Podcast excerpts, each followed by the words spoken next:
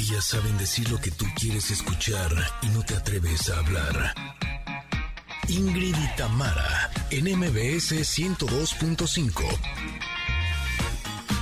Familia hermosa, Connectors, ¿cómo están? Muy buenos días, feliz martes de bienestar, porque hoy justamente platicaremos con una experta en yoga.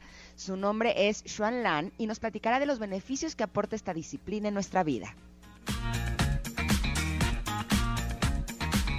Connectors, muy buenos días. Oigan, ¿qué más bienestar y felicidad que comer pan? A ver, a ver, maten mesa, maten mesa. Oigan, nuestra nutróloga de cabecera, Valeria Rubio, nos va a decir los beneficios y cuidados que debemos tomar en cuenta para degustar de nuestras deliciosas conchas, croissants y todos los panes. Ya verán.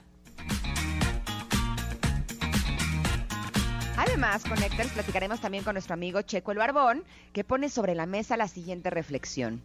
¿Quién nos habló de sexualidad a los de la generación X? Oigan, además, comentarot, conexión retro, regalos, canciones de rock, ustedes, nosotros. No, hombre, ya se armó la machaca. Así es que por favor súbanle al radio porque somos Ingrid y Tamara y estamos en MBS y así comenzamos. Ingrid y Tamara, en MBS 102.5.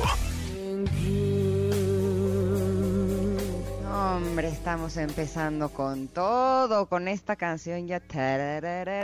Déjenme, voy por mis tacones rojos me pinto mi boca y estoy lista para salir. ¿Cómo no? Buenos días, Connectors, ¿cómo están? Esperamos que hayan amanecido súper, súper bien. Oigan, eh, híjole, este plan como que sí se me antojó, miren. Nos echamos nuestra clasecita de yoga, así nos ponemos bien, eh, bien centraditos de, nuestra alma y de nuestro espíritu. Y luego nos echamos un croissant para hablar de sexualidad. ¿Qué les parece? No, hombre. Y luego con Feeling Good en la versión de Muse. No, bueno, bueno, pues. ¿Estás de acuerdo? Cerrado. como que siento que eh, todos los contenidos de este día quedaron así, listos para empaquetarse, para ponerle el moño. ¿no? Y para regalárselo a quien más quieras. Así, así tú y yo, ¿qué te parece? Qué buen plan, ¿no? ¿Estás de acuerdo? Buen plan. Qué buen plan. Exacto, y además a lo largo de este programa vamos a estar escuchando canciones de rock, o sea, no, bueno, no, no, no, ya te juro, ya mi ánimo está arriba, Tototi, no hemos ni empezado, ¿cómo les va? ya me vi, ya me vi. Exacto, ya me vi. Qué gusto que nos estén acompañando con Héctors en la Ciudad de México a través del 102.5, pero también qué padre que estén con nosotros en Córdoba, eh, sintonizándonos a través de FM Globo 102.1. Un abrazo grande a Comitán, que están en EXA 95.7, otro también bien apretado a Mazatlán, que nos sintonizan en X 89.7 y un beso así bien tronado para Tapachula que nos están escuchando a través de Exa 91.5 y a quienes están en este momento en el podcast, qué gusto que nos estén acompañando. De veras el que esta comunidad cada vez crezca más, cada vez recibimos más mensajes, cada vez hay más cariño de su parte y quiero que sepan que también hay más cariño de la nuestra. Por lo tanto, diseñamos este programa con todo el cariño y con todo el amor para que ustedes lo puedan disfrutar esta mañana. ¿Tú cómo estás, Tam? Ya te escuché, andas tú también, andas cachondón. Ah. Hasta ya se percibió que va Hasta acá se sintió. Se ve, se siente, la cachondería está presente. Oye, es que este, esta, esta canción de Feeling Good me gusta mucho. Eh, yo hace poquito la posté, pero con Michael Bublé, que qué guapo. Este, pero también la tiene eh, Nina Simone. En fin, es una muy buena canción. Janine, te felicito y te agradezco por haber empezado con esta el día de hoy. Como bien decías, Ingrid, tenemos un programa, ay, que me encanta, que, que se antoja. Ojalá que ustedes también. Sabroso, Sabrosón, sabrosón. Este, ojalá que ustedes también, para que se queden con nosotros las dos horas. Y tenemos de entrada esta bonita pregunta del día. Ay, bonita, pero que da angustia, da ansiedad. ¿A poco no?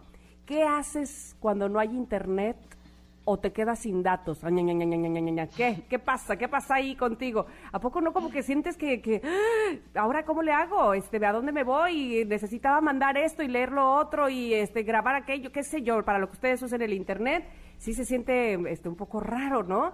Y por fortuna, aquellos que ya están contestando en arroba eh, arroba Ingrid Tamara MBS en Twitter, pues creo que sienten lo mismo que yo, no estoy sola en esto, no estoy sola. Mira, dice, dice César con un gif de respirar eh, con bolsa de papel, conservo la calma. Ajá, pone. Eric pone, jajaja, pues eh, yo hago esa cara, se refiere a la que puse yo en el GIF, eh, y trato de hacer otras cosas para no estresarme, pero el Internet ya es indispensable. ¿Quién diría, no? Sin él ya no podemos hacer nada. Eh, tiene razón Erika, hay muchas cosas que se hacen ahora con el Internet que cuando se cae todo, ay Dios, ¿tú qué haces Ingrid? Mira, te voy a decir que yo siento que eh, yo manejo poca celulitis. Ay, qué gusto. o sea, celularidad, digamos. Eh, exacto, en las piernas no tanto, pero con el celular sí, sí, no tanto. Pero cuando estoy transmitiendo el radio o cuando estoy en algún live o haciendo un Zoom o así, híjole, te juro que sí, mi angustia crece tanto que a veces se me queda a lo largo del día, ¿sabes? O sea, cuando de pronto estoy aquí platicando y siento que no me estás escuchando y digo, híjole, se cayó la señal, te juro que empiezo así. Sí. no, como que una cosa rara. Sí, ¿sabes por qué? Eh, yo siento que yo soy así como súper, ultra, mega responsable, ¿no? Como que a veces sí hasta me caería bien bajarle dos rayitas, porque sí creo que me, me angustio de más. Pero es que eh, creo que tengo un compromiso cuando estoy eh, en las cosas de trabajo y a veces son cosas que no dependen de mí, pero cuando se me cae la señal, la verdad, lo que hago es que aprovecho para trabajar con mi angustia y aprovecho para trabajar con el control. Entonces, digo, pues, o sea, no puedo hacer absolutamente nada, ¿no? Eh, me sucede cuando se va la luz, por ejemplo, eh, que me quedo sin señal. Híjole, sí, sí es una angustia terrible. Pero lo que queremos es que ustedes, Connectors, nos compartan a través de arroba Ingrid Tamara MBS, qué es lo que hacen cuando no hay internet o se quedan sin datos, eh, para que nos den, nos den consejos para aquellos momentos de angustia. Exacto, exacto. Oigan, no me estén buleando, ¿eh? Ya me dije, ya me están poniendo aquí en el Twitter, ay, que, que cachondería, que golosa, que quise que no, no, no, no, no. Este, ¿No? O sí, o sí, pero y, y pero no, no, no más, no se burlen, no sean así. Dice que fuerte, tan temprano y ya tan fogosas. Ay, yo creo que ser cachón está bueno, ¿no? A la, a la hora que sea, pues, este, o hay hora para eso, yo creo que no. Oigan, pues. Porque además eh, yo creo que los latinos somos especialmente cachondos la verdad. No, siento que sí tenemos como más chilito, así. Ay, híjole, no, ahora me van a alburear a mí, Dios mío. O sea, quise decir como de, de, de chamoy, de picosito. Sí, exacto, tienes toda la razón. Oigan, de verdad, muchas gracias. Nos encanta además leerles, siempre tan de buen humor en arroba Ingrid MBS. Muchas, muchas gracias por hacerlo así. Vamos a ir a un corte, vamos a regresar porque tenemos una carta del comentarot este, a propósito de esto que estabas diciendo, Ingrid, de bajarle dos rayitas y la, la, la, la, la, bueno, vamos a hablar de eso, ya verás. Por lo pronto, quédense aquí con nosotras. Estamos en el 102.5 de MBS. Volvemos. Es momento de una pausa. Ingrid y Tamara, en MBS 102.5.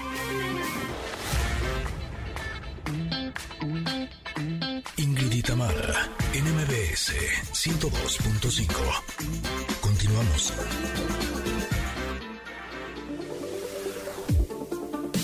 Ah, qué bonita carta nos tocó esta del comentario del día de hoy del oráculo de la sabiduría, es que saqué esta carta y tiene en la imagen en el mar un barquito de papel, de esos que haces así de papiroflexia. Uy, creo que es de las poquitas cosas que sé hacer con papiroflexia. Este.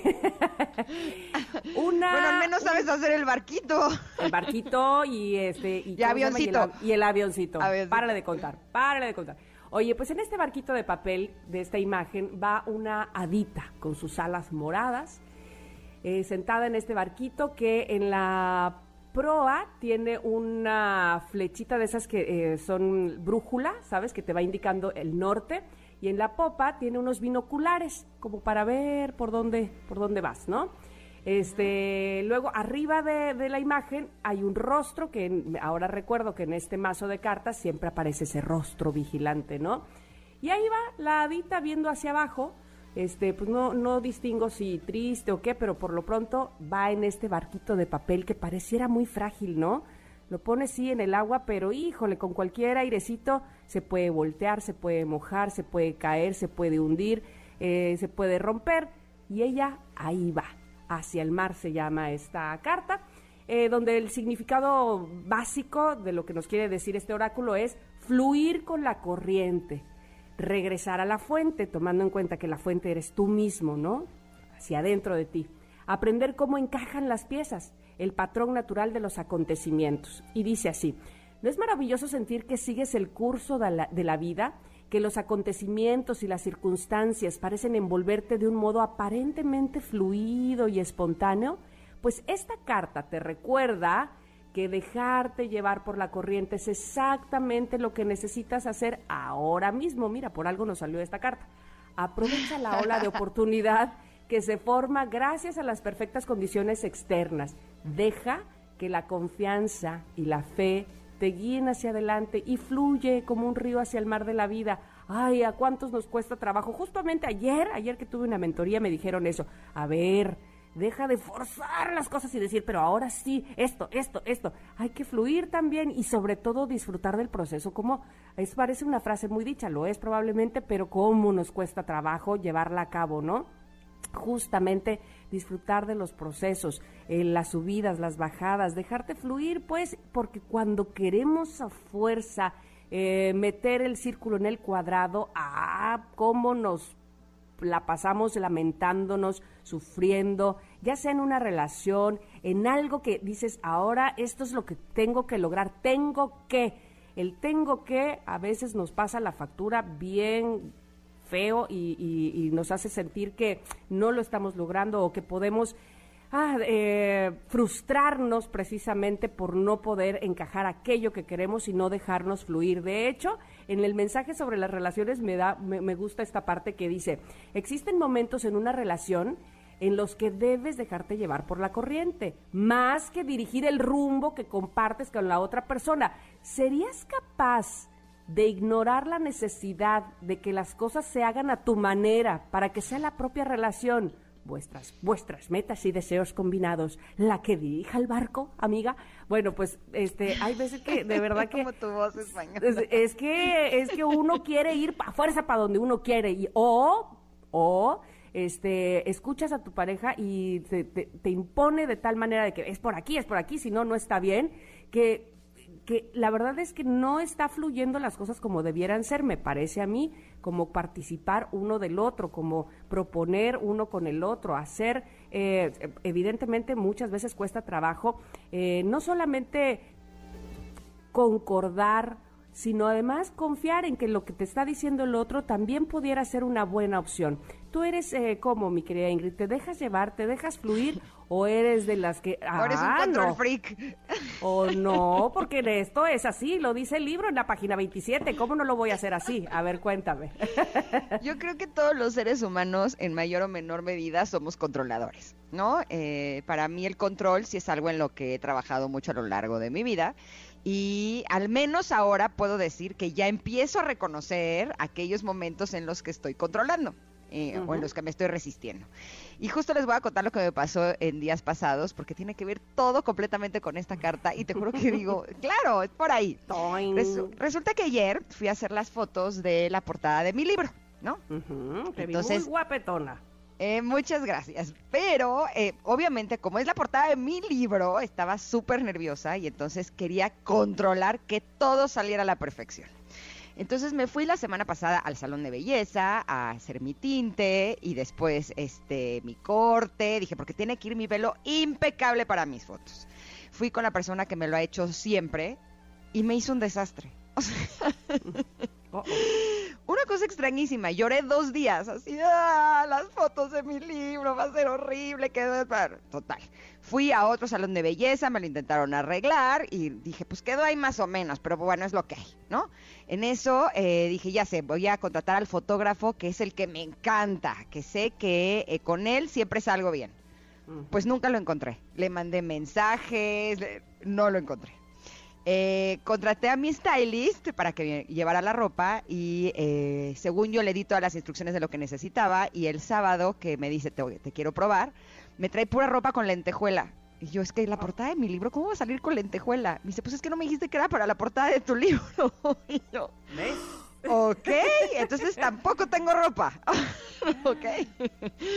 y entonces dije, ok, entonces contraté a mi peinador y maquillista, que son los que más me gustan. Dije, bueno, por lo menos eso sí lo tengo seguro, ¿no? Y busqué en Instagram así a eh, famosas y así que tuvieran fotos y en eso vi eh, un fotógrafo que dije, pues estas fotos me gustaron, no lo conozco, me voy a aventurar, un fotógrafo nuevo, me da terror, pero bueno, está bien, voy a hacerlo así.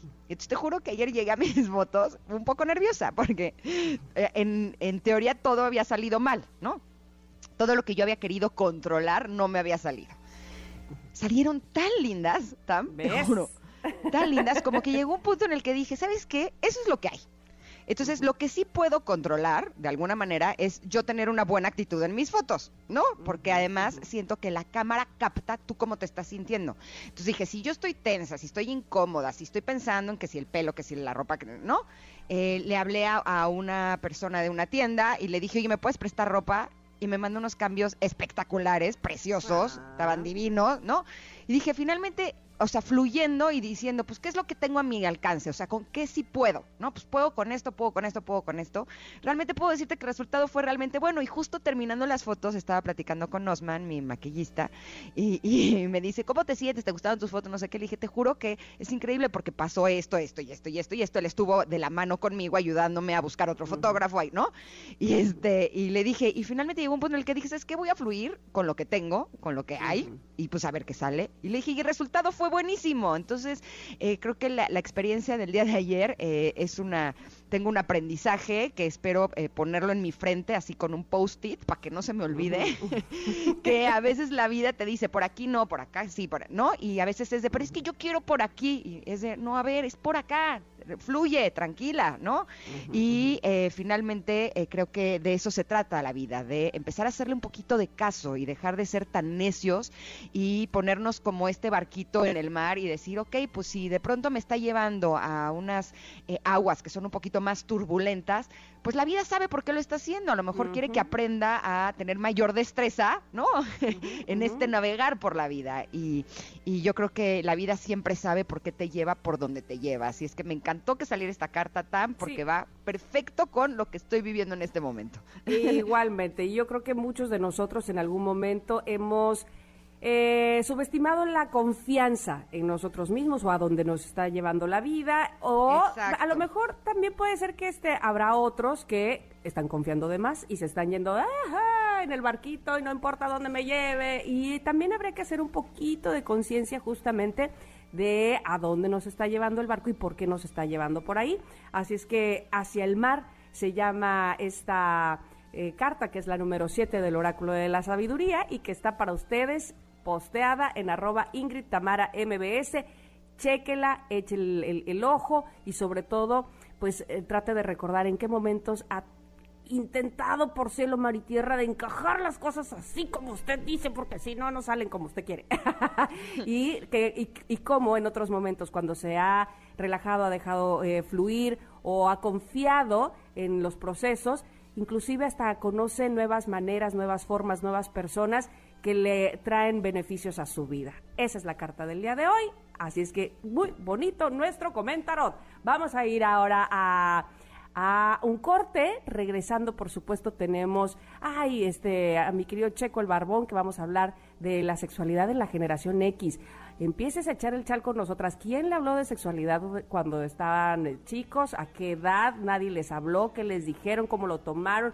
En fin, todo eso y más en un momento aquí en el 102.5 MBS. Es momento de una pausa. Ingrid y Tamara, en MBS 102.5. Ingrid y Tamara, en MBS 102.5. Continuamos. Qué buen tema de Bon Jovi, It's My Life, para recibir a nuestro querido Checo el Barbón, que tiene un tema sasasasasasazo sobre la mesa. ¿Quién nos habló de sexualidad a los de la generación X? ¿Cómo estás, mi Checo? Buen día. Bien, queridas, ¿cómo están? Un placer estar con ustedes aquí siempre. Sie- Siempre será un placer estar aquí, se me lenguó la traba. Ves que el tema no es para menos, ¿no? Este, mi querida Tam, ¿cómo estás? Bien, Checo, échanos el chal, cuéntanos, por favor, que evidentemente Ahí les- cada uno tenemos va, nuestra pues, miren. historia.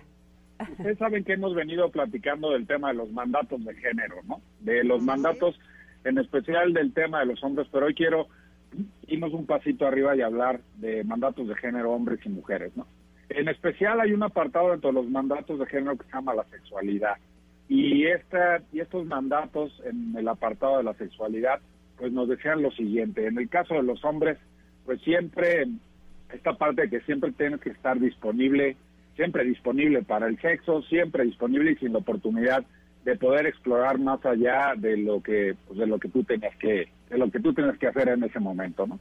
Y en el caso de las mujeres, pues obviamente lo que se ha venido platicando durante, pues bueno, tratando ya durante los últimos años este tema de la libertad sexual, ¿no? desde la palabra hasta el poder ejercer la libertad sexual. Pero creo que hay un tema en especial, hay un punto que nos une a los dos y es que estos mandatos no nos dieron la posibilidad de explorar nuestra sexualidad a ninguno de los dos. A los hombres, pues porque nos hacía siempre tener esta perspectiva de ser fuertes, poderosos y de siempre tener que llevar la iniciativa y en el caso de las mujeres, pues la sexualidad era eh, simplemente para el hecho de la, de la reproducción, aunque suene feo así, lo digo con mucho respeto, este, era para asegurar la vigencia de la raza humana, y pero no había nada más allá de estas de estos conceptos como deseo, sensualidad y todo esto. Entonces, pues este, estos conceptos nos los heredaron nuestros papás, los baby boomers, y desde ahí, pues desde ahí vienen las enseñanzas, ¿no?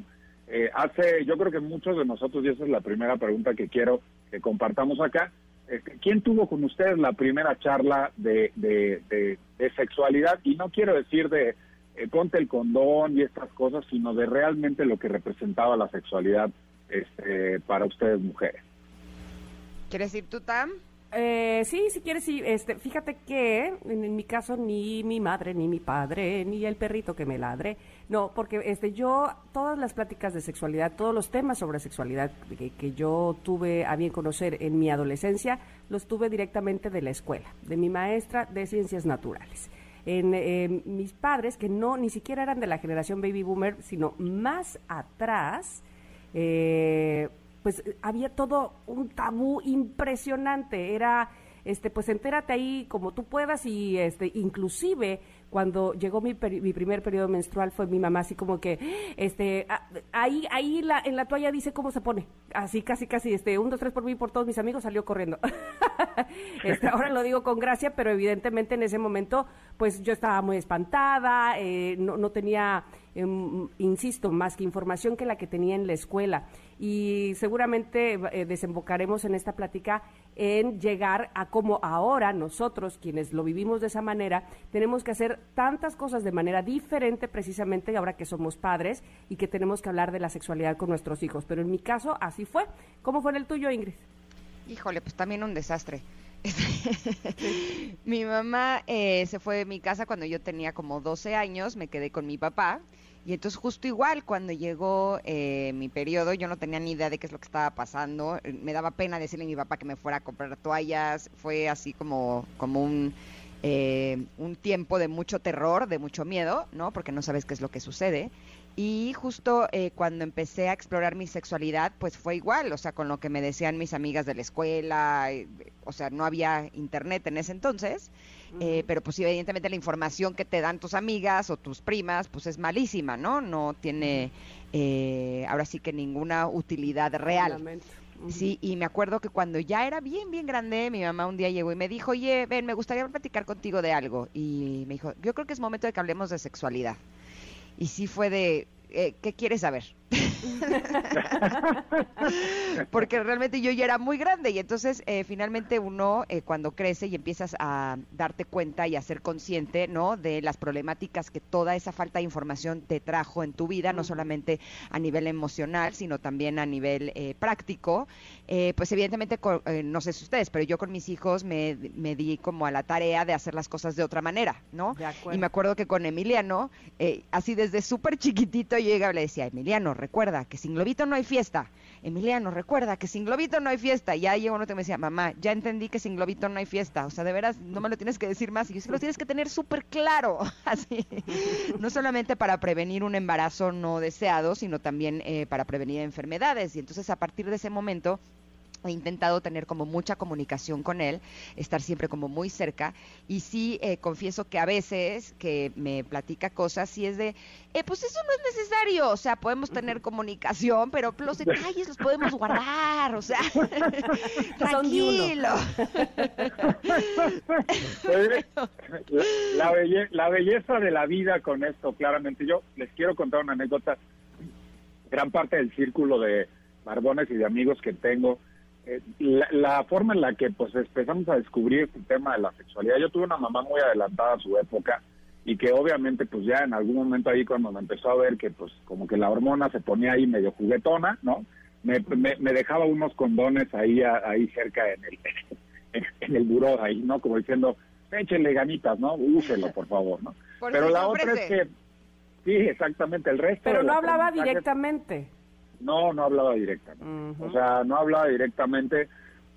Eh, yo creo que no tenía, no tenía las palabras, no encontraba los conceptos, porque siendo honestos, estamos hoy en este, en esta época donde hay mucha apertura y eso, pero cuando tiene, y ahorita que escucho a Ingrid me veo yo reflejado en lo que sucede con mis hijas, pues sí, también de repente no está tan fácil y uno no le puede entrar con tanto detalle, ¿no? O sea, yo tengo el gusto y el placer, y lo digo, y me van a matar las dos por lo que voy a decir ahorita, pero las dos me han hablado para contarme que ya tuvieron la primera vez que les bajó su primer periodo, ¿no? Entonces Camila lo hizo mucho más con un como un compartir y Lorenza lo hizo mucho más desde la resignación de, oh, ni modo, pues ya pasó, ¿no? Este, entonces, pero desde ahí lo que les decía es que el principal aprendizaje que tuve, que tuvimos el, el grupo de amigos que con el que yo he crecido, es que eh, los maestros eran, pues el hermano más grande de uno de nuestros amigos que nos enseñó a todos los demás con las películas VHS o beta del videocentro, yo sé que se puede decir la marca porque ya ni existe, ¿no? Uno, y la segunda es pues las revistas de Playboy, así nos decían, pues ahí le va, pues ahí le va, y déjenme decirles una cosa que pues suena a broma, pero no tiene tanto de broma ya cuando lo analizas bien, es esa primera vez, esa primera vez se convirtió en todo un ritual en el cual o este hermano de tu amigo, o a veces hasta tu papá, o el tío, o el no sé qué, pues te llevaba a que perdieras la virginidad con un, con una, pues con una señora, una mujer que ni siquiera conocías y a la cual había que pagar. Con mucho respeto a la profesión, no digo que eso esté mal, pero la realidad es que si ustedes me preguntan, ya viéndolo en retrospectiva, sí se me hace algo muy fuerte, muy, muy fuerte, porque pues, ¿quién te obligaba a los 15, 16, 17 años tener lo que hacer? Pues son estos benditos mandatos de género, ¿no? Como si tuvieras que cumplir una cuota a determinada edad, estés o no estés preparado, quisieras o no. Eh, qué, fuerte es eso, claro. Sí, definitivamente. Y la realidad es que este modelo en el cual a las mujeres pues era, oye, pues que tu primera vez sea muy bonita, en el caso de los hombres era la antítesis completamente de esto, porque pues, la primera vez tenía que ser pues la primera vez y mientras más burdo fuera, pues era más bonito. Entonces yo creo que eso ha cambiado radicalmente y es parte de este proceso y este modelo en el cual estamos destruyendo los mandatos porque pues la primera vez tiene que ser bonita para hombres y mujeres, pero la primera vez al final tiene, debes de tener mucha conciencia que pues es como la primera vez que juegas fútbol, que pateas un balón, que vas a la universidad, no va a ser tan placentero, pero es un proceso de descubrimiento hacia un mundo maravilloso llamado sensualidad, sexualidad, que creo que es desde donde tenemos que hablar con nuestros hijos. No sé qué opinen ustedes. ¿A ti no te gustó tu primera vez? Eh, pues estaba haciendo memoria y la realidad es que ya encontré dónde fue y pues no te puedo decir que sí o no. Simplemente pues fue como transaccional, qué triste lo que acabo de decir, mm. pero fue muy transaccional, fue muy de, ah, pues sí, pues pues sí, mira, ese ese este, chaparrito pecoso pues está galán y pues entrele canal. Y ahí pues le entré mm. y y no fue así. O sea, no, mm. no, fue simplemente eso, ¿no? En el caso de ustedes.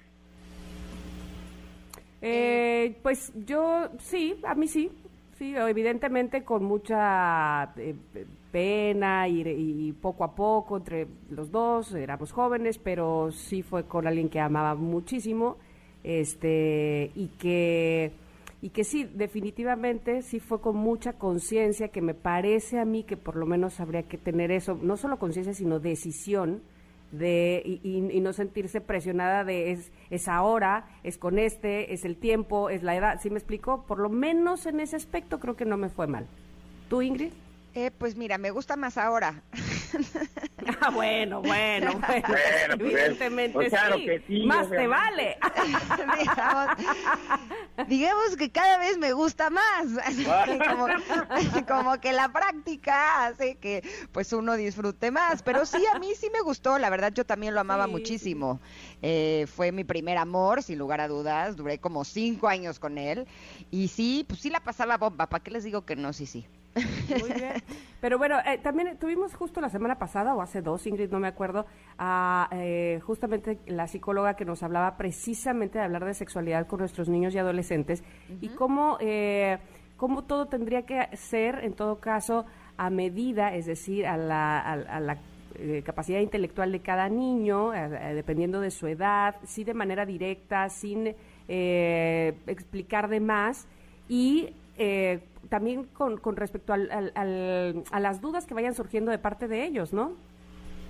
Sí, definitivamente. Yo, fí- fíjate, de que, pues sí, la práctica hace al maestro, perdón, me quedé con lo de o sea, la práctica hace al maestro, pero la realidad es que el concepto maravilloso de esto es este descubrimiento, o sea, este descubrimiento, es que yo digo, híjole, si me hubieran dado la mitad de lo que hoy tengo de palabras y de conceptos a esa edad, les aseguro que hubiera llegado ya con un doctorado al día de hoy, pero uno, híjole, luego se tarda y a los cuarenta y tantos empiezas a descubrir unas cosas y empiezas a descubrir que pues, tú tienes que entrar y no tienes que entrar y saber decir y hay que hablar y hay que, no todas las veces tú tienes que ir, a- o sea, si me entiendes, hay muchas de estas cosas que si hubiera sabido y que hoy nosotros tenemos esta responsabilidad para llevárselas a nuestros hijos y decirles, explora, eso es lo más importante, con responsabilidad, eh, desde esta perspectiva, sí el género tiene mucho que ver, somos, estamos diseñados completamente diferentes, eso es un hecho, y eso hace que nuestra sexualidad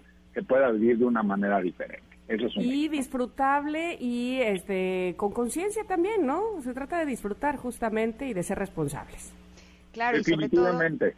que tenemos que saber eh, que si lo hablamos con más naturalidad, Eh, yo creo que eso puede llevar a que no solamente nuestros hijos, sino que también nosotros nos relacionemos con nuestra propia sexualidad desde otro lugar. ¿No? Eh, al hablarlo con nuestros hijos como algo natural, como algo eh, amoroso, eh, como algo eh, que los seres humanos vale la pena que experimentemos y que a medida que lo hagamos con mayor conciencia van a ser experiencias mucho más ricas, mucho más eh, completas, mucho más profundas. Eh, creo que el hacerlo nos ayuda no solamente a nuestros hijos, sino también a nosotros a que nos re- relacionemos con nosotros mismos desde ahí, ¿no? Sí, definitivamente, eso es un hecho. Creo que, y fíjense que, digo, para, para continuar, para cerrar con el tema, hay algo que es bien interesante. Creo que había una mayor preocupación cuando nosotros éramos chavos alrededor del tema del embarazo y el embarazo, y sé que el tema de las enfermedades de transmisión sexual, eso sigue siendo una preocupación, pero si ustedes se dan cuenta hoy, el mundo millennial y ya algunos de los de, genera, de, de la generación de los centennials que ya le están entrando activamente a esto, no, no hay tanta preocupación porque ni hijos quieren tener, entonces para ellos ya es como una constante el hecho de decir, no, claro que no, o sea, ya es, ya es conciencia, ya es convicción. Lo otro sí sigue siendo un tema de prevención sí. naturalmente, ¿no? No, siempre, siempre, este, tanto si quieres tener como no, pues este, hacerlo conscientemente y sobre todo sin la presión de alguien más, ¿no? Sino que sea este, convencido por ti mismo. Eso me parece muy, muy bien. Oye, pues gran tema, mi querido Checo Barbón, y por supuesto que se puede hablar muchísimo de él. Definitivamente, creo que hay mucho que hablar. Yo le quiero decir a mis barbones queridos que nos están escuchando, no le tenga usted miedo a hablar con su hija de sexualidad, infórmese bien, prepárese, Exacto. tómense un curso, haga algo, pero éntrele con ganas, porque parece ser que es más fácil hablar con los hombres, pero les digo una cosa, a veces las mujeres, con toda esta parte de esta energía femenina y de este lado femenino tan sensible que tienen, es mucho más fácil encontrar esta parte del mundo de emociones y de sensaciones que hay, que con los hombres es muy transaccional. Entonces, entre usted, amigo, no le tenga miedo al éxito. Va, me encanta, mi checo. Oye, qué buen tema trajiste el día de hoy. ¿Dónde te podemos encontrar para más temas que tienen que ver con los hombres barbones? en el, y los no barbones también. En el mundo, en el en Instagram como toma la guion bajo barbón MX, MX y en el resto del mundo digital, los ahí los veo como toma la barba. Ya Tómala, estás. varón, ya quedamos, ¿eh? Te mandamos un abrazo, Checo. Abrazos para las dos, gracias. Muy amable, gracias a ti. Oigan, vamos a ir un corte, por supuesto tenemos más aquí en Ingrid y Tamara en MBS y estamos también recibiendo sus respuestas a la pregunta del día. ¿Qué hacen? ¿Qué les pasa cuando eh, no tienen internet o cuando se acaban los datos? Cuéntenos, por favor, arroba Ingrid Tamara MBS. Volvemos. Es momento de una pausa. Ingrid Tamara en MBS 102.5.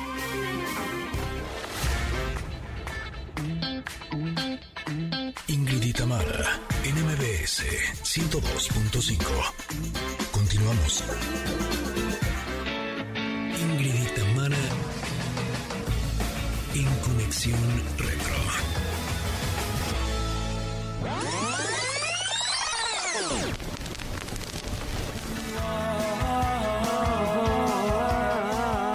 Oigan, esta es nuestra conexión retro con Morrissey. La música alternativa inglesa despedía a The Smiths en 1987 sin imaginar que un año después llegaría el vocalista Morrissey con su disco debut como solista Viva Hate, donde incluye esta canción Sweaterhead que, bueno, estoy segura que a muchos les trae buenos recuerdos esta época, ¿o no? A mí sí. Eso. De hecho, ¿sabes qué? Cuando vi el título, dije, ¿qué canción será esta? ¿Sabes? Y cuando empezó dije, es que es una canción sasasasa. O sea, de veras sí, me sí, gusta muchísimo. Eh, la música al- alternativa inglesa, la verdad es que eh, siempre me ha gustado mucho. Y todo comenzó durante las sesiones del disco Viva Hate, que se realizaron entre octubre y diciembre de 1987 en The Wool Hall en Bath, Inglaterra, donde previamente se había grabado el último álbum entre The Smiths y Morrissey. En esta nueva faceta no solamente acudió el mismo recinto, sino que también trabajó con el productor Stephen Street en las canciones. Fíjense que Street, quien también Ajá. sería el autor de la música de la mayoría de los temas del álbum, ha dicho que era bastante difícil complacer a Morrissey, y cito, "Eh, eh, pues estás caminando sobre cáscaras de huevo la mayor parte del tiempo. ¿Qué tal esa analogía? Fue agotador, pero creo que finalmente logramos grabar un buen álbum, yo diría un excelente álbum. O lo que diríamos en México que es como jarrito de tlaquepaque, ¿no? Mm, ándale, ándale. Pero me gustó, me gustó utilizarlo así. Parece que estás caminando sobre cáscaras de huevo la mayor parte del tiempo. Nos quedó muy claro cómo era el asunto. Pero bueno, Sweethead eh, alude al título de una novela de 1971 del escritor Richard Allen, en la que se relata la vida de unos integrantes de una rama de los skinheads, una contracultura que surgió durante la época del punk en Inglaterra y se la asoció con la violencia y el racismo.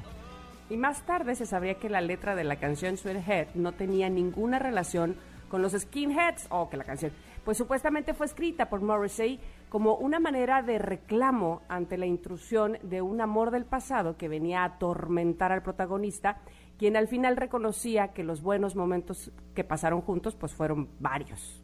Exacto. En una entrevista realizada por NME en 1988, Morrissey confirmó que la canción Sweethead no tenía ninguna relación con el libro de Richard Allen. Sin embargo, de alguna manera influyó en él para ponerle el nombre a la canción que tanto éxito le dio. Leí ese libro cuando salió y estaba bastante interesado en todo el culto a Richard Allen, pero realmente bauticé a la canción con ese nombre porque me gusta la palabra sweaterhead, dijo el músico. A mí también me gusta, ¿eh? es de esas palabras que, que se siente que se deslizan rico. Pero bueno, la letra de la canción llama la atención entre sus seguidores por la frase con la que termina, que dice, oh, it was a good laid, a good laid. Fue un buen revolcón, un buen revolcón. Las líneas tienen un contenido sexual y peculiares para un músico que aseguraba vivir como un monje y afirmó que el celibato era una forma de vida. Bueno, a lo mejor se echaba un revolcón con él mismo. Este, bueno, Sweaterhead se ubicó más alto que cualquiera de los sencillos lanzados por la ex banda de Morrissey, The Smiths, alcanzando el puesto número 5 en la lista de sencillos del Reino Unido y el top 10 en Irlanda y Nueva Zelanda. El video musical, dirigido por Tim Roth, muestra a Morrissey caminando por las calles de Fairmont, Indiana, la ciudad natal del actor James Dean, a quien admira e incluye tomas de la escuela eh, donde de la secuela quiero decir donde estudió Dean ah no de la escuela ahí se ve la escuela de Dean y del cementerio Park donde está enterrado precisamente James Dean Órale. Pero bueno, ¿qué más pasó en 1988? Bueno, pues el 3 de enero, Margaret Thatcher se convierte en la primera ministra más longeva del siglo XX. Y el 26 de enero, en el Majestic Theater de Nueva York, se estrena el musical The Phantom of the Opera de Andrew Lloyd Webber. The Phantom of the Operator. ¿Te acuerdas? Ándale, qué bonita. A mí me encantó, ¿eh? Me gusta muchísimo. Y la música también me encanta. Eh, ¿Qué más pasó? Pues el 6 de julio, tras unas controvertidas elecciones, es elegido Carlos Salinas de Gortari para ocupar la presidencia de la República Mexicana de 1988 a 1994 por el Partido Oficialista Revolucionario Institucional en sustitución de Miguel de la Madrid Hurtado. El 21 de julio se realiza el primer trasplante de corazón en México en el Instituto Mexicano del Seguro Social. El paciente fue José Tafoya Chávez. Mm. Ay, espérame. ¿Qué te pasó? ¿Te atoraste o qué? Es que le di un ¿O te trago a mi impresionaste té. mucho? Eh, no, le di un trago a mi té que tenía así como un... y se me estaba yendo para otro lado. Ya sabes que luego me dan mis ataques de tos. Ay, pero ahí, ahí estoy, ahí estoy. El 12 de agosto en Estados Unidos se estrena la polémica película de Martin Scorsese, La Última Tentación de Cristo. Mm, y el 9 de agosto, Ramón Valdés, reconocido actor de cine y televisión originario de la Ciudad de México, eh, supongo que fallece, ¿sí? En ese año Sí. 88, después de eh, que él nació justamente en el 23, en 1923. Sí, sí. El 1 de septiembre inician transmisiones ECO, canal de televisión de corte informativo de Televisa. El Yo 17 me acuerdo de que en Garibaldi eh, siempre decían los Garibaldis que cuando teníamos pocas fechas nos hacían gira de eco. y entonces se volvía a llenar el eso. calendario. Ah, Sí, muy sí. bien, muy bien, mira, funcionaba. El 17 de septiembre se inauguran los Juegos Olímpicos de Seúl, Corea del Sur, oficialmente conocidos como los Juegos de la vigésima cuarta Olimpiada. El 3 de octubre de 1988, en la base aérea Edwards, en el desierto de Mojave, se produce el aterrizaje perfecto del transbordador espacial estadounidense Discovery, culminando con éxito la primera misión de la NASA desde el fatal accidente del Challenger en Mm. 1986. Uf, qué miedo. El 8 de octubre en Barcelona, Freddie Mercury, cantante de la banda británica Queen, realiza su última presentación en vida ante una audiencia. Barcelona, ¿te acuerdas? Sí, a mí me da mucha tristeza no haberlo disfrutado en vida. Pero bueno, nos queda su legado musical. Y el primero de diciembre asisten a la toma de posesión de Carlos Salinas de Gortari por invitación, miembros de la jerarquía de la Iglesia Católica en el país por primera vez en la historia, iniciando con ello el proceso de normalización de las relaciones diplomáticas entre México y la Santa Sede. Hmm. Nacimientos de ese año. ¿Quién nació en 1988? Les vamos a platicar, fíjense. El 20 de febrero nace la cantante, diseñadora, compositora, actriz y modelo barbadense Rihanna. Híjole, acabo de comprarme unos gloss de la boca de su marca. Están buenérrimos. Bueno. Se los juro, están a súper buen precio, son chiquitos, eh, pero la textura está muy rica, brillan padrísimo y el olor está delicioso. ya haciéndole publicidad a la marca de cosméticos de Rihanna, pero de veras se valen mucho la pena, están bien padres. El 22 de febrero, Jimena Navarrete nació, ella es modelo y ganadora del concurso Miss Universo en el 2010, originaria de Guadalajara, Jalisco. Y el primero de junio nació Javier El Chicharito Hernández, jugador de fútbol. Ah, caray, esta sí me sorprendió. Ahí sí pensé que éramos de la edad. Ajá. o sea, nada más es como 14 años más chica que yo, pero yo sí pensé que estábamos al tiro. Eh, híjole, ahora sí me volé la verdad. El 6 de noviembre, ¿saben quién nació? La actriz estadounidense Emma Stone, que por cierto me cae perfecto, pero sí pensé que Ah, éramos sí. como contemporáneas. o Bueno, sea, sí me siento en súper joven, ¿estás de acuerdo? 1988. Muy o sea, bien, que yo sí me bien. quiero muchísimo. Así yo me veo al espejo y me veo súper Me veo igual joven. que ella, claro, claro, muy bien. Me volé la barda. Ay, Ingrid. Muy bien, muy bien. Bueno, pues eh, aquí estuvo la conexión retro para ustedes. Ojalá que les haya gustado mucho. Vamos a hacer una pausa para regresar con la segunda hora del programa del día de hoy. Somos Ingrid y Tamara. Nos escuchan en el 102.5. Volvemos. Es momento de una pausa. Ingrid y Tamara, en MBS 102.5.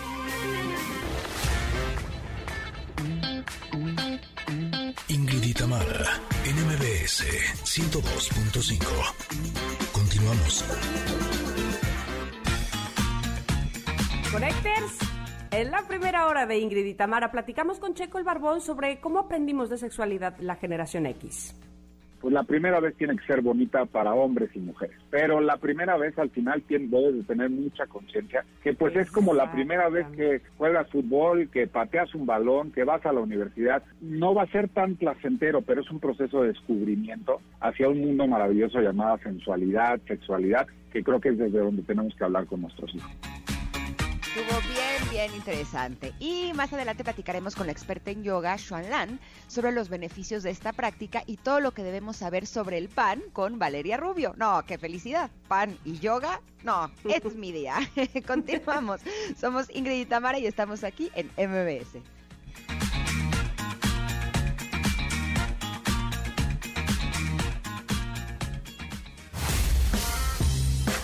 La efeméride del día. Hoy, el día de hoy, se conmemora el nacimiento del actor Oliver Hardy, conocido como El Gordo, quien nació en 1892 y en compañía de Stan Laurel integró una de las parejas cómicas más reconocidas del cine, El Gordo y el Flaco. Fueron de los pocos cómicos del mundo que pasaron con éxito del cine mudo al sonoro. Ay, lo recordamos con, bueno, que a mí me encanta ver eh, episodios del Gordo y el Flaco. Qué maravilla. Sí, fue maravillosa esa época del cine. Oigan, y en 1945 nace el cantante y compositor español José Luis Perales, uno de los cantautores más prolíficos, con más de 450 canciones. Ha grabado 27 discos y editado 50 millones de copias. También ha compuesto temas para Isabel Pantoja, Rafael, Miguel Bosé, Julio Iglesias y Rocío Jurado, entre otros. Ha ganado 100 discos de oro y platino. ¿Qué tal? Mm. ¿Cuántos discos de oro tienes? 100. Muy bien. Wow. Qué este, maravilla. Pues, eh, últimamente lo, lo escuchamos eh, mucho, la canción de Y se marchó, ¿no? este que canta ahora al lado de Carlos Rivera. Eh, bueno, pues felicidades a José Luis Perales. 1955 nace el actor y director estadounidense Kevin Costner, acreedor a un mm. Oscar por la película Danza con Lobos, ¿te acuerdas? Tatanka, sí, sí. Tatanka. Bueno, pues ha trabajado en filmes como Los Intocables, Campo de los Sueños, Robin Hood, El Príncipe de los Ladrones, eh, JFK y El Guardaespaldas, entre otras. ¿No te enamoraste de él en El Guardaespaldas? Por supuesto, y cuando la vuelvo a ver me vuelvo a enamorar. o sea, yo literal soñaba con él, así, no es broma, así que me despertaba en la mañana y yo... y te cargaba. Claro, de que yo quiero un guardaespaldas que me cuide así, porque además sí, es curioso, no sé por qué eh, muchas veces las mujeres tenemos como este sueño de tener un hombre que nos proteja. ¿Que nos protege de quién? O sea, ni que nos tengan que ir protegiendo por la vida, ¿sabes? Pero sí nos protege y entonces siento que esta eh, película está hecha así cuadradita, clara, un guardaespaldas que nos protege y además está bien guapo. Eh, bueno, pero, felicidades también a Kevin Costner. Exacto. ¿Y qué pensaron? ¿Que no les teníamos regalos? Pues que creen que sí tenemos para ustedes, porque MBS Noticias te obsequia cinco pases dobles para que disfrutes del musical que ha hecho bailar, cantar y rock and rollear a tantas generaciones. Vaselina, la nueva generación, con la presentación especial de Alex Ibarra. Eh, la cita es en el Teatro del Parque Interlomas el próximo 20 de enero a las 8.30 de la noche. ¿Y qué tienen que hacer para llevarse estos pases, Mitam? Ay, eh, contestarnos por favor la siguiente pregunta que es fácil. Yo creo que está muy fácil. ¿Quiénes protagonizaron por primera vez Vaselina o Grease, pues, en cine? ¿Quiénes, quiénes, quiénes? Por favor, que díganos en arroba Ingrid Tamara MBS. Y listo, ¿qué actores fueron los que protagonizaron por primera vez Grease en cine? Díganos, ¿Y saben qué? Y como queremos eh, eh, darles una ayudadita, les vamos a dejar justo para irnos a corte con mm. You're the One That I Want, cantado por estos dos protagonistas que queremos que nos digan a través de arroba Ingrid Tamara MBS para llevarse uno de estos cinco pases dobles. Vámonos y regresamos con Sean Lan, experta en yoga y bienestar, que nos hablará precisamente de este tema. Somos Ingrid y Tamara y volvemos en unos minutos aquí al 102.5.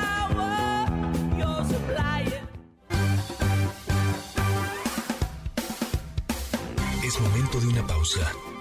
Ingrid y Tamara, en MBS 102.5.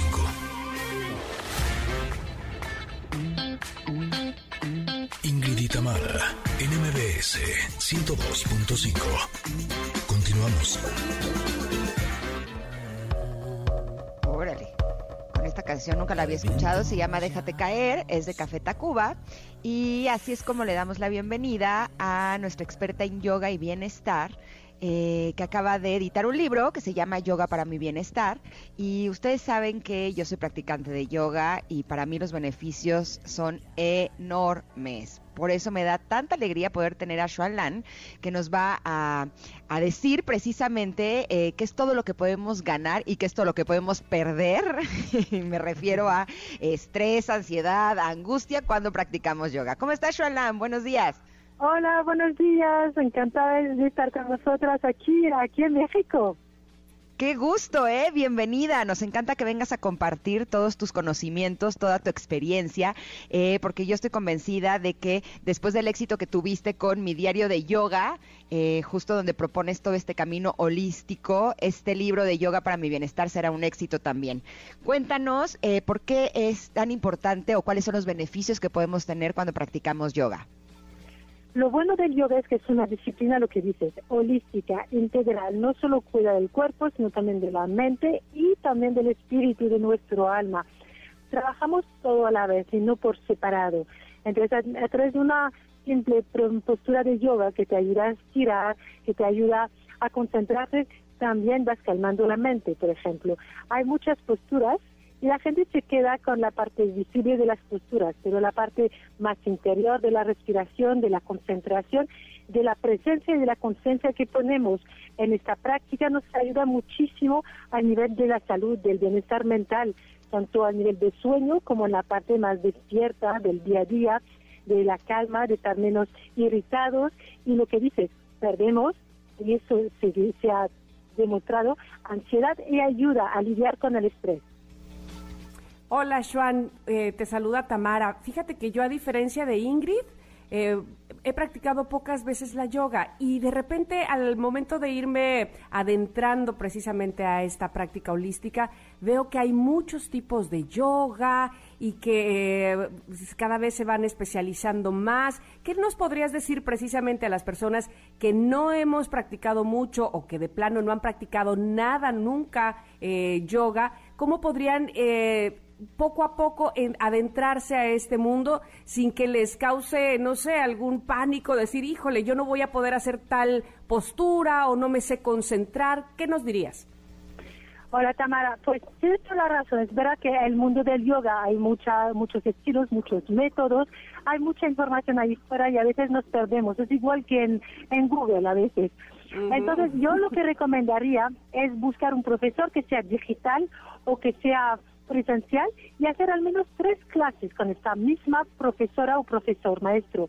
Porque la primera vez, como dices, intelectualizamos tanto que lo queremos hacer perfectamente, ponemos demasiado esfuerzo y racionalizamos la, la práctica. La segunda vez, ya como hay menos sorpresa, sabemos de qué va y ya nos relajamos un poco, pero aún seguimos poniéndolo demasiado esfuerzo y estiramos demasiado y nos frustramos a la tercera vez ya la respiración fluye más, la mente se calma y disfrutamos para conectar con el cuerpo que a veces le cuesta hacer ciertas posturas, pero de eso se trata, de observar cuando el cuerpo se mueve, cómo generamos em, ciertas emociones y ciertos pensamientos. Esto es observar.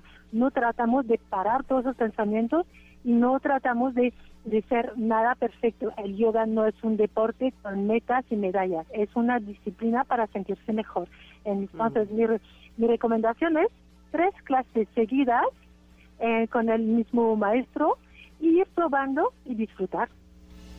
Yo me acuerdo que la primera vez que practiqué yoga estaba haciendo las posturas y mi cabeza me decía, esto no te está sirviendo de nada, esto está aburridísimo. Ay, ¿qué estás haciendo aquí? ¿No? Y al día siguiente me dolían músculos que ni siquiera sabía que existían. Pero creo que porque muchas veces nos acercamos al yoga pensando que son como aeróbics, ¿no? O sea, como si la intención fuera esa, el de hacer ejercicio y entonces hay que esforzarse. Y me acuerdo que una maestra en alguna ocasión me dijo, no se trata de querer hacer las posturas que hace la que está al lado de ti, se trata de que te centres en ti y en sentir y en ver en qué pensamientos están mientras estás practicando yoga. Y eso a mí me cambió completamente la idea eh, de mi práctica, eh, porque justo creo que, que me ha ayudado a ser más flexible en mi vida, a tener más fuerza en mi vida, a tener más equilibrio en mi vida, que justo eh, me parece que esa es una de las finalidades del yoga. ¿Puede ser, Joan? Bueno, lo has explicado todo, ya no tengo nada que decir. Ok, Ay, lo siento. lo has explicado muy bien, pero es esto, que la gente que lo ha experimentado lo pueda eh, explicar a los demás, porque desde desde el maestro parece que todo es perfecto porque hacemos las posturas perfectas, hacemos cuerpos flexibles y lo trabajamos en el día a día. Pero cuando alguien que lo practica regularmente, un amigo, un familiar, te dice, pruébalo, ven conmigo, verás, lo hacemos en mi salón, tengo una clase online que es buenísima y lo vamos a hacer. En petit comité sin que nadie te mire, te olvidas del ego, te olvidas de la persona que está al lado que lo hace mejor y de repente pues vas conectando con tu cuerpo y vas descubriendo estos pequeños músculos que nunca utilizas y el día siguiente tienes agujetas. Tu cuerpo ha trabajado, tu mente observado y esto para mí es la magia del, yoga. La siguiente sesión vas a notar algo más y te vas a adentrar poco a poco, al menos en el cuerpo y más en la parte mental, más en la parte emocional, más en la parte energética. Algo que me gusta mucho y que he observado del yoga, por ejemplo, mis hijas que lo practican en su colegio, en la escuela, este, desde muy pequeñitas, desde dos, tres años de edad, y, y, toman conciencia de su postura y las ves como respiran y que realmente se vuelve una herramienta para ellas. Pero también he visto personas, vamos, de la tercera edad, que eso es justamente a lo que voy. Me gusta que no es como cualquier eh, otra disciplina o deporte que, ah, ya no tienes la edad, ya te cuesta trabajo, ya no podrías hacerlo. El yoga, digamos que es muy flexible, pero además invita a toda la familia, ¿no? Sí, invita a toda la familia y se adapta porque hay muchas técnicas. Entonces, mm. ayer estaba hablando con una señora que hace yoga en mis, en, mis vídeos y tiene 70 años. Y esta mañana, ahora estoy todavía en la Asociación eh, México-Japonesa, acabo, acabo de dar una clase al aire libre y había gente joven, gente con, se notaba como muy fuerte y gente que hace yoga muy poquito, hace muy poquito tiempo y no tiene tanta flexibilidad y todo el mundo ha disfrutado de la misma clase. Luego una persona que no se tiene mucha movilidad y que no puede bajar fácilmente al suelo, se puede hacer yoga en una silla. Hay muchas posturas que puede hacer una persona grande mayor en una silla. Y hay yoga para pequeños cantando y jugando para hacer posturas, árboles y, posturas de animales. Entonces yo entiendo que cualquier edad, a cualquier edad se puede practicar yoga, se puede practicar yoga en familia y como vamos dando opciones, un, profesor con experiencia debería tener un abanico de opciones para sus distintos para los distintos niveles. De eso se trata, incluir a todo el mundo porque es una práctica maravillosa. Eh, eh, justo estoy leyendo un libro de Greg Braden que se llama La Matriz Divina en donde dice que eh, para él es como muy claro que la, la clave para tener un buen estado de salud y la clave del bienestar eh, consiste en tres pilares fundamentales. Una buena alimentación, eh, practicar ejercicios de respiración y practicar meditación, yoga o chikun, que son cosas en donde estamos entrenando el cuerpo y la mente. ¿no? Eh, ¿Será que en tu libro, Yoga para mi Bienestar, nos vamos a encontrar justo ese universo eh, que habla Greg Braden en su libro? Totalmente, tengo recetas saludables, recetas que yo, em, que son recetas mías, otras son recetas de nutricionistas o de una, un chef de Ayurveda. Entonces ahí hay como recetas fáciles y mm. saludables. Hay mm, distintos ejercicios de respiración que en yoga llamamos pranayama, que eh, permite que fluya mejor la energía, pero los pranayamas pueden servir a distintas cosas. Ayudar a dormir, otros a concentrar, otro para la energía de la mañana y otros para la energía de la tarde. Entonces hay muchos tipos de pranayama. Y lo que dice es lo último, el ejercicio físico. Es imprescindible mover el cuerpo regularmente, que sea a través de yoga, tai chi chico o caminar. Caminar media hora cada día es, eh, es el mejor remedio para la, la salud. Entonces, esos tres pilares, estoy tota-, totalmente de acuerdo con él, que es lo que yo enseño, pero desde el punto de vista del yoga y de la filosofía del yoga.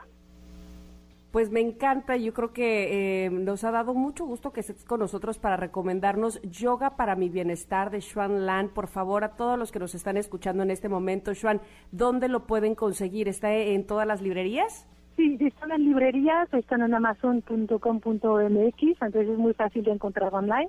Eh, los dos libros están online disponibles en la página web de, de, de, Penguin Random House. Entonces ahí sí que también tengo una página web con muchos artículos que escribo cada, cada semana uno a dos artículos de yoga para los que quieren profundizar y tengo una página web que es swanlandyoga.com. Híjole, me voy a meter ya. Este, eh, explicarles que Xuan es con X, X-U-A-N, lan.com. Ah, no, Xuan Yoga, ¿verdad? .com. Xuanlanyoga.com es mi página web y ahí tienen mucha información, programas online para descubrir el yoga desde casa también. Eh, nada más tengo una última pregunta, eh, Xuan, porque yo me acuerdo que una época de mi vida estuve practicando yoga y llegó un momento en donde el dolor de mi cuerpo ya era enorme y lo dejé.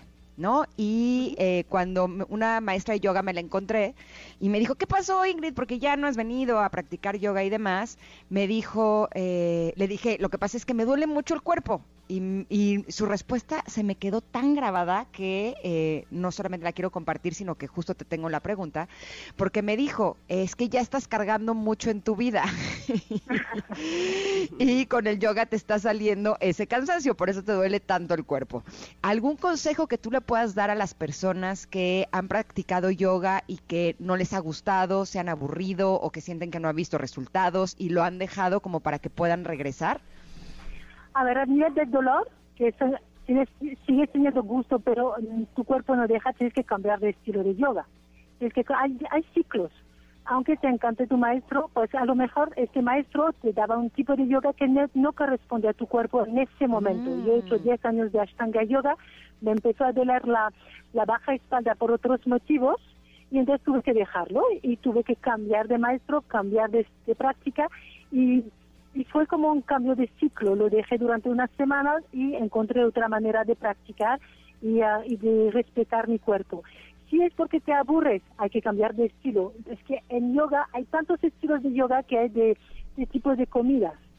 Yoga tranquilo, suave, alineación, dinámico, más aeróbico, más eh, complicado, más simple de entender, más energético, más espiritual. Entonces, si te aburres con un estilo de yoga, busca otro. Y no hace, no hace falta castigarse porque dejamos el yoga, hay que, mm. hay que buscar su camino. Y el camino, pues es como todo, vamos evolucionando. Cada persona cambia a lo largo del tiempo, a lo largo de su práctica, a lo largo de su vida, y hay que ir cambiando de, tipo de práctica. Quizás será más meditativa durante un tiempo y a otros momentos será más dinámica y física lo cual hay que, para mí lo más importante es aceptar que hay cambios y um, aceptar que su cuerpo no acepta todo, porque a veces pues el, el, el lo que dices, la carga y el peso de la vida pues nos cuesta avanzar y, uh, y siempre cuidarse, cuidarse y un poquito más quizás en este momento la alimentación y hacer otro tipo de ejercicio. Y tienes toda la razón porque justo el yoga que ahora practico y es con el que realmente sí he, eh, me he comprometido y que sí lo practico eh, casi todos los días es el yoga restaurativo. Yo sentía que me ah, dolía mucho el cuerpo con las otras eh, formas de yoga y en cambio el yoga restaurativo que es más suave, que tiene menos aeróbico, que es más estiramientos, siento que es con el que yo pues me, me, siento más cómoda y con el que me gusta más eh, la sensación. Y sí, justo tiene que ver con eso, con elegir el yoga que te sienta mejor, ¿no? De acuerdo a tu cuerpo, a tu forma de vida y demás. Conocido. Es menos conocido, pero en mi plataforma que se llama Sonan Yoga Studio tenemos una profesora de yoga restaurativo y tenemos muchas clases de lo que llaman yoga más lento, más suave. Puede ser un poquito más de estiramientos y fue más profundo como el yin o puede ser más restaurativo, que es muy pasivo. Pero en esta pasividad también el cuerpo lo agradece y la mente lo agradece. Eh, son, son yogas buenísimos. ¿Cuál es tu página donde dices que están? Tengo una plataforma que se llama Swanan Yoga Studio, que se puede encontrar a través de mi página web swananyoga.com. Es una plataforma donde hay 700 vídeos y tengo profesores de distintas, um, eh, distintos estilos, expertos, meditación, charlas Eso es una, una plataforma con una suscripción mensual y aquí voy invitando otros profesores, no estoy yo sola, entonces estoy cubriendo todo el mundo del yoga, en, Ay, qué en- maravilla. todo en, en español. Me encanta y me encanta precisamente que el yoga nos abra los brazos, sea nuestra edad la que sea, nuestras circunstancias, nuestra capacidad, podemos encontrar en el yoga sin duda alguna una muy buena práctica para estar cada vez mejor y obviamente con el libro Yoga para mi bienestar de Xuan Lan lo podemos complementar. Te agradecemos muchísimo, Xuan. Muchísimas gracias a vosotras dos, ha sido un placer hablar, hablar con vosotras, Ingrid y Tamara. Gracias. Un abrazo muy fuerte. Que muy bien, Igualmente. gracias. Les Namaste. recomendamos ampliamente que se den la oportunidad. Está bien padre. Y estoy en la plataforma de Shonline y está increíble. Me voy a inscribir al estudio ya. Muchas gracias, que tengáis un buen día, namaste. Gracias. Gracias, Namaste. igualmente. Eh, Vamos a que ir a un por cierto, corte. Namaste Sí. es eh, la divinidad en mí, saluda la divinidad que hay en ti. Se me hace una de las mejores palabras del mundo. Lástima que no haya una traducción en español eh, Mm. que sea igual. Se me hace Así con preciosa. una sola palabra. Ajá, pues sí, Ajá. la verdad es que sí. Oiga, vamos a regresar también con otra divinidad que es el pan, pero ahora explicado por Valeria Rubio, nuestra nutrióloga, que nos va a decir cuál podemos comer, qué tanto y todo lo que debemos saber sobre él. Porque nos lo merecemos, Nos ¿cómo lo no? merecemos, claro que sí. Ahí venimos.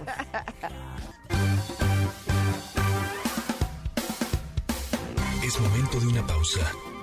Ingrid y Tamara, en MBS 102.5. Ingrid y Tamara, en MBS 102.5. Continuamos.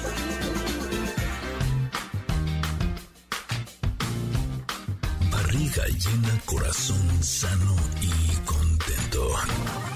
Nutrición con Valeria Rubio.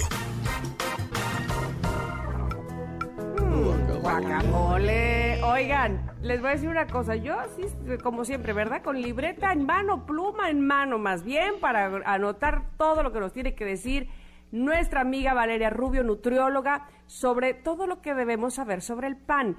Lo hemos. Eh, ¿cómo, ¿Cómo se llama cuando así este, lo hemos satanizado? ¿Realmente nos hace tanto daño? ¿Qué tanto sí podemos comer pan? ¿Qué tanto no? ¿Quiénes sí? ¿Quiénes no? ¿Qué tipos de pan? Ay, quiero saberlo todo, ¿vale? ¿Cómo estás? Bienvenida. Hola Tam, ¿cómo están niñas? Buenos días, feliz de saludarlas y encantada de hablar de este tema tan delicioso, oigan, porque fíjense que se me vino a la mente ahora que íbamos a hablar de esto una anécdota de una paciente que no era mexicana, era europea y se vino a vivir a México.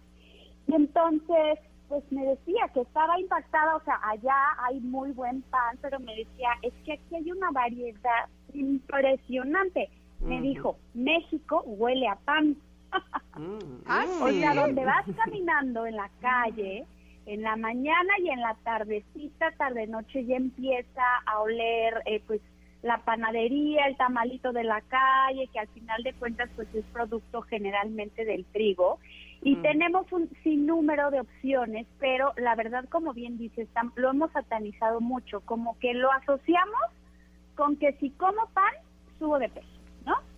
Y como Pero es que también, bueno, ¿sabes qué sabes pasa? que- dime, dime. Que, que no, te- no tenemos llenadera, eso es lo que pasa realmente.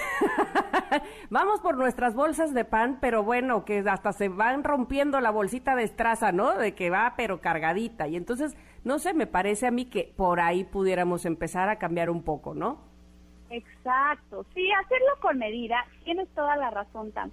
Es bien difícil comer solo una pieza y el pan forma parte de la alimentación de los mexicanos. Es súper común la cena o, eh, y o el desayuno de café con pan, ¿no? Hay que, como siempre, saber elegir porque hay unos que no solamente es el pan, sino entre más cosas extra tengan, si tiene relleno, si tiene cobertura de chocolate, si tiene chispitas, si tiene cremita esta pastelera, pues el, el nivel de calorías y el nivel o la cantidad de azúcares y de grasas va aumentando. Pero en realidad el pan es un alimento súper nutritivo. El pan es una muy buena fuente de carbohidratos. Los carbohidratos no se deben quitar de la alimentación porque los carbohidratos sirven, son la primera fuente de energía para nuestro cuerpo. Cuando nosotros no comemos los suficientes carbohidratos, nos podemos sentir como cansados, con dolor de cabeza o incluso mucho más hambrientos, ansiosos, porque el, el carbohidrato es la manera más sencilla que nuestro cuerpo puede obtener de energía. Entonces los carbohidratos deben de estar presentes. Y el pan es una muy buena fuente de carbohidratos, pero también es una muy buena fuente de vitaminas del complejo B, vitamina B1, vitamina B2, vitamina B6 y todos estos, todas estas vitaminas, niacina, riboflavina, pues nos ayudan a eh, que se lleven a cabo las funciones del, del cuerpo, a que se lleven a cabo todas las reacciones y que se aprovechen los otros nutrimentos como las proteínas y como las grasas. Entonces, el pan debe de estar en nuestra alimentación todos los días, pero como bien dice, está con medida. Ahora, también tenemos esta, estas opciones que ahora nos ofrece el mercado, que puede ir desde un pan eh, normal de trigo hasta un pan de centeno, hasta un pan de avena, hasta un pan de, eh, eh, digamos, de, de, sémola de trigo. todo depende del origen, del grano del que se haga el pan. Generalmente el pan se hace con agua, con sal, con algo de levadura entre más artesanales sea mejor, o sea, es mucho mejor comprar un bolillito y una este telera o un pan chapata, este que es con una harina muy integral. Hay panes de masa madre también, que es una masa que no tiene tantos almidones porque no está fermentada de la manera habitual. Y entonces son alternativas mucho mejores porque tienen más fibra, porque tienen más volumen y menos densidad calórica y entonces eh, pues no suben de peso como por ejemplo una dona, como a lo mejor un moño que tenga azúcar encima. Y también el pan, el pan perdón, se clasifica de acuerdo a su fibra. Eh, tenemos, por ejemplo, porque si vamos al supermercado, porque esa es nuestra elección y nuestra posibilidad, y no podemos comprar el pan artesanal hecho pues a mano, sin empaquetar, sin conservadores, y tenemos que ir al súper, Vemos también un sinnúmero de opciones, eh, tamaños chiquitos, grandotes y luego no sabemos cuál elegir. El pan blanco, digamos que es el pan eh, con la harina menos, eh, perdón, más refinada, es decir, a la plantita, al trigo, a la, a la espiguita esa que vemos del trigo, la van procesando, procesando, procesando en un tamiz, como digamos, eh, pues sí, como filtrando para que quede lo menos de fibra y lo más harinoso posible. Entonces, el pan blanco es el que menos fibra tiene. Eh, hay normal pan blanco de barra, también hay rústicos, hay baguette, ya saben que todo eso también es, rico, es nutritivo, pero con. Luego viene el pan integral, que tiene por supuesto mayor vitaminas, mayor eh, cantidad minerales y mucho más fibra que el pan blanco, porque se utiliza el grano completo la espiguita completa, no pasa por tantos procesos de refinamiento como el pan blanco, ¿no?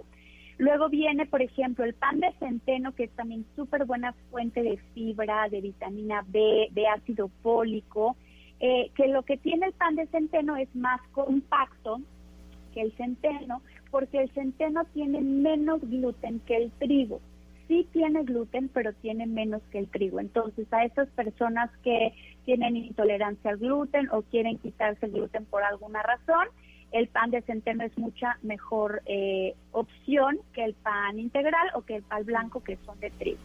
Luego viene el pan que es de muchos cereales, seguro lo hemos visto que es, dice multigrano, porque vienen muchos granos mezclados en uno mismo. Muchas veces traen avena y trigo, o avena y cebada, eh, eh, perdón, o avena y centeno, y eh, es la combinación de estos panes. Generalmente son integrales, no son refinados, porque si fuera refinado sería blanco. Y bueno, finalmente el pan doble fibra, que lo que se hace es conservar todavía más la fibra el pan eh, multigrano para que tenga todavía más aporte de fibra. El contenido calórico y de vitaminas básicamente es lo mismo entre uno y otro tipo de pan. No hay una diferencia significativa. Pero hay que recordar que cuando nosotros comemos fibra, la fibra es un elemento que nuestro cuerpo no puede digerir. Entonces se queda en el intestino y hace que eh, no se absorba por completo el azúcar, los almidones y las grasas. Entonces, aunque una rebanada de pan blanco y una rebanada de pan integral tienen generalmente las mismas calorías, las mismas cantidades de vitaminas y de nutrimentos, en el pan integral estás absorbiendo menos azúcar, o sea, tu cuerpo se está quedando con menos azúcar que el pan blanco. Entonces, definitivamente es una mucho mejor opción. ¿Cómo ven, chicas? Vale, tengo una pregunta. Eh, Me acuerdo una vez que una nutrióloga me dijo que si la tortilla de maíz la tuestas, tiene más fibra. Entonces me acuerdo que en, en como en las raciones de carbohidrato que me tenía permitido comer, me decía que me podía comer dos tostadas, ¿no? Evidentemente no fritas, sino solamente en el comal, tostadas, eh, o una tortilla sin tostar, justo por esto de la de la fibra que no lo sabía, que esa era la razón exacta. ¿Con el pan pasa lo mismo? Si lo tostamos, ¿tiene más fibra o no? ¿O me la volé? No, no, no, no. Ahí sí la, la, la información es correcta, porque lo único que haces cuando tú tuestas un pan o quemas una tortilla es que lo deshidratas. O sea, lo que haces es quitarle agua y entonces se vuelve más denso y se forma, un, en el caso de la tortilla, este eh, eh, como carbón vegetal, literal, que es muy bueno para la digestión. Pero en contenido calórico de fibra y de vitaminas es exactamente lo mismo, eh, digamos, sin, sin tostar que tostado o la tortilla de maíz eh, sin quemar, digamos, o quemada. El equivalente más o menos en calorías de una tortilla a un pan son dos tortillas de maíz por una rebanada de pan integral. Pero no, no se va sus nutrimentos, solamente se pierde, se deshidrata y es como mucho más benévolo si digamos eh, cuando estás enfermo del estómago, como, como, que quieres calmar tu estómago, que para eso sirve el carbón vegetal. Por eso recomiendan el pan tostado. Pero realmente el mm. contenido energético y de calorías es el mismitito. Oh, ¿ya ves? así yo, ¿qué tal? Viendo cómo poder comer más pan. sí, sí, no, valía la pena arriesgarse con esa pregunta. Muy bien tú. Oye, vale, dime una cosa. Eh, ahora que hablabas de los panes de, de masa madre, eh, ¿Recomiendas mejor, por ejemplo, ese tipo de pan que un pan de barra, aunque el pan de barra de este que ya sabemos, este comercial, digamos, no pan de panadería, sino de, de la tiendita del, de barra, eh, que trae así su, su, bolsa de plástico, pues.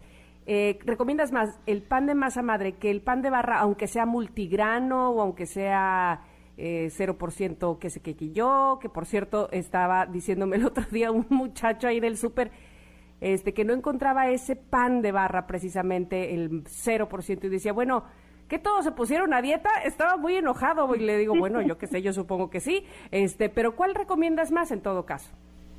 Sí, por supuesto en enero todos los 0% light y así demás vuela. Definitivamente el masa madre, Tam. El masa madre, que a lo mejor no muchos lo conocen, es un pan eh, como tipo la chapata, que es como infladito y la costra muy durita.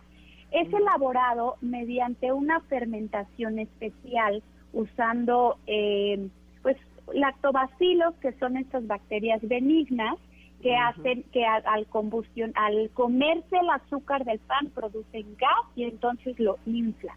Entonces, lo que tiene de beneficios el pan masa madre es que uno no tiene conservadores porque pues es artesanal, no dura mucho eh, eh, a la intemperie, lo tienes generalmente, por ejemplo, yo lo congelo y ahí sí te dura siglos. Eh, pero bueno, tiene lactobacilos, es muy buen probiótico. Ya hemos hablado aquí de los probióticos para mejorar la calidad de la digestión, porque tiene muchas levaduras y se produce, pues, ácido láctico, facilita la digestión, pero también la absorción de algunos minerales como por ejemplo el potasio, la gente que hace ejercicio, el magnesio, que ya hablamos aquí de todas las propiedades de magnesio, el zinc que es súper importante para el tema este del pelo, las uñas, la piel, entonces incluso para la fertilidad, o sea, estas levaduras que contiene el pan masa madre no solamente ayudan a la digestión, sino ayudan a la absorción de esas de estas vitaminas y de estos minerales. Y realmente la, digamos que la, la, el nivel de calorías o el contenido calórico y nutricional que tiene el pan masa madre versus el pan de caja es, es el mismo en cuanto a nutrimentos, calorías, eh, eh, grasas, carbohidratos y proteínas, pero pues lo podríamos hasta considerar como un superfood porque tiene levadura, que eh, o más levadura que el pan regular, que ayuda a todo esto que les platicaba, eh, ayuda a la absorción de esos minerales que, que les platicaba y no necesita, eh, digamos, eh, gran, grandes conservadores más que el puro congelador. Yo aquí, aquí en Querétaro hay muchos eh, productores de ese tipo de pan y como dura poquito, yo lo congelo y cuando lo bajas, que también en muchos supermercados en México y en otros estados lo venden así, lo rebanas, lo metes un ratito al micro y te queda como recién salidito. No necesitas comprar necesariamente panes empacados de esos que venden en el súper. Insisto, si es tu única opción, pues bueno, pero de preferencia comprar estos panes que son mucho más, más naturales, digamos, y mucho más saludables. Wow, pues ya, ya hasta estoy volteando a ver mi avena con ojos de tristeza. Está bien. la, avena, es- la avena es súper saludable, ¿eh? Es- Sí, lo sé, el- pero pues no es igual de rica que un pan. Muchísimo a la digestión, O sea, a, a lo Oye. que decíamos absorber el colesterol y demás. Es súper saludable y panes de avena también. Sí, lo que quiero decir es que ya me despertaste el antojo de un pan y ahora mi avena se ve sumamente triste. Oye, vale, ¿dónde te podemos encontrar para más información de nutrición? Gracias, Ingrid. Estoy en, en Instagram como nutrióloga Valeria Rubio, en Facebook igual, en Spotify Nutrición con Valeria Rubio. Con mucho gusto ahí los leo. Les mando un abrazo, chicas. Cómanse un pancito sopeadito Mm. con un cafecito y se lo comen a mi salud, por favor. Ay, pues sí, tú también, ¿eh? No, no, no nos dejes morir solas. Ay, sí. Ya lo preparo, rápido, rápido. Bueno, Les mando un abrazo, chicas. Nos vemos el próximo martes. Así será, así será. Muchas gracias, Vale. Nosotros vamos a ir un corte. Regresamos ya con el último bocado, ahora sí, de pan, pero este informativo, aquí en Ingrid y Tamara en MBS. Es momento de una pausa. Ingrid y Tamara, en MBS 102.5.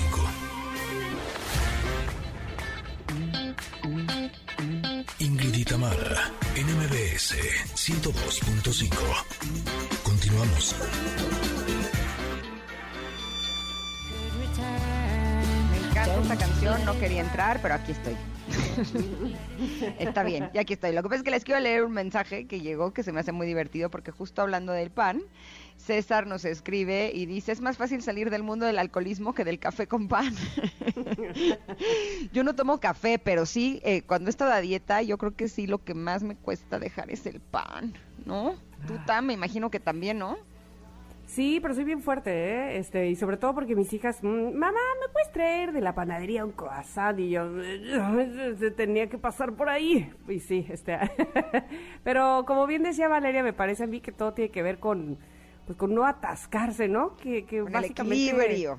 Sí, que básicamente hacemos eso, este, pues este y luego y el otro y aquel y entonces ya se vuelve toda una panadería pero en la panza, ¿no? Básicamente es lo que hacemos, así es que pues no, no hay que, eh, no hay que abusar, este, y sí, concuerdo con ella, somos un país de, de mucho pan y de buen pan además, y el otro día te acuerdas que hablábamos con eh, nuestro chef panadero eh, sobre la tradición de la rosca de reyes. Y a mí me sorprendió muchísimo lo que decía él de, de la cantidad de rosca que se vende en un solo día, ya no se diga previo ahora, porque se vende desde noviembre, eh, cómo, cómo gana el país eh, a- alrededor de esta tradición, ¿no? Cómo todos nos, todos no, pero muchos nos reunimos específicamente a celebrar un pan, o sea, todos el día de la rosca, es el día de la rosca de Reyes. Entonces sí, este genera pues sí mu- muchas ganancias económicas, pero también ganancias caloríficas. Ay, sí, calóricas, no caloríficas, calóricas. Exacto, la cosa está en elegir tus batallas, ¿no? O sea, Exacto, exacto.